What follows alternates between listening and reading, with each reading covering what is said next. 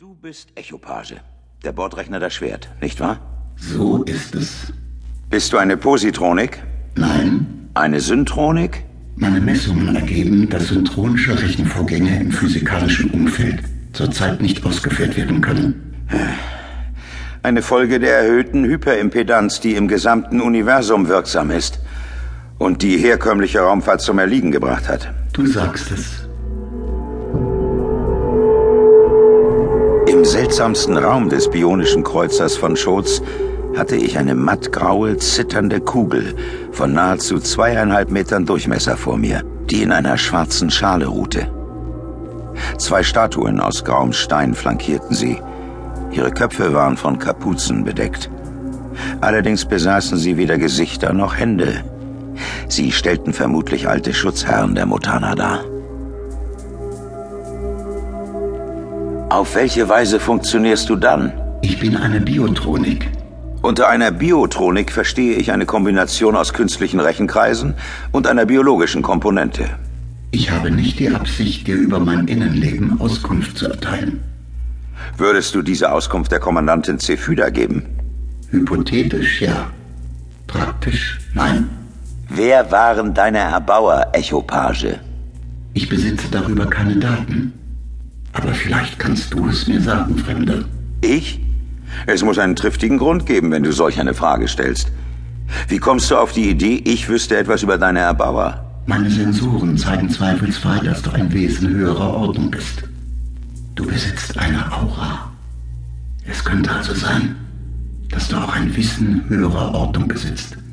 Zum Beispiel über meine Entstehung. Reagieren deine Sensoren auf mich? Oder ist es dein biologischer Anteil? Beides. Deine Aura ähnelt der eines Schutzherrn. Was?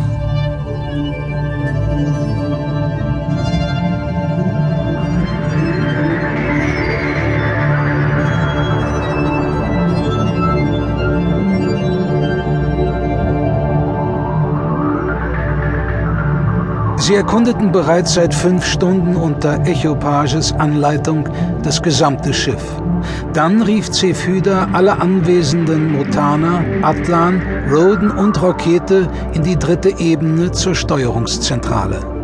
Der Raum war annähernd kreisförmig und angenehm beleuchtet.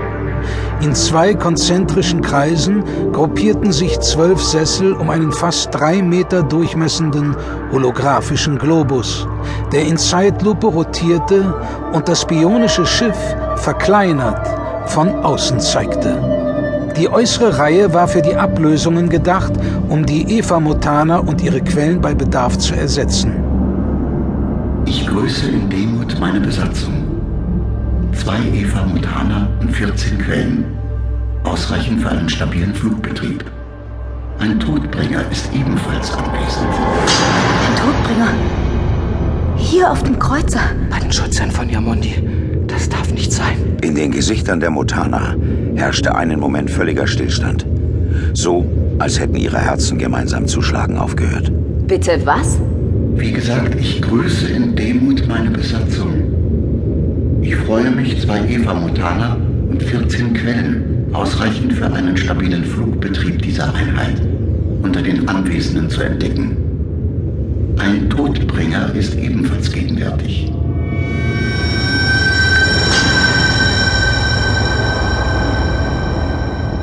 Ich blickte in eine Phalanx kreidebleicher Gesichter.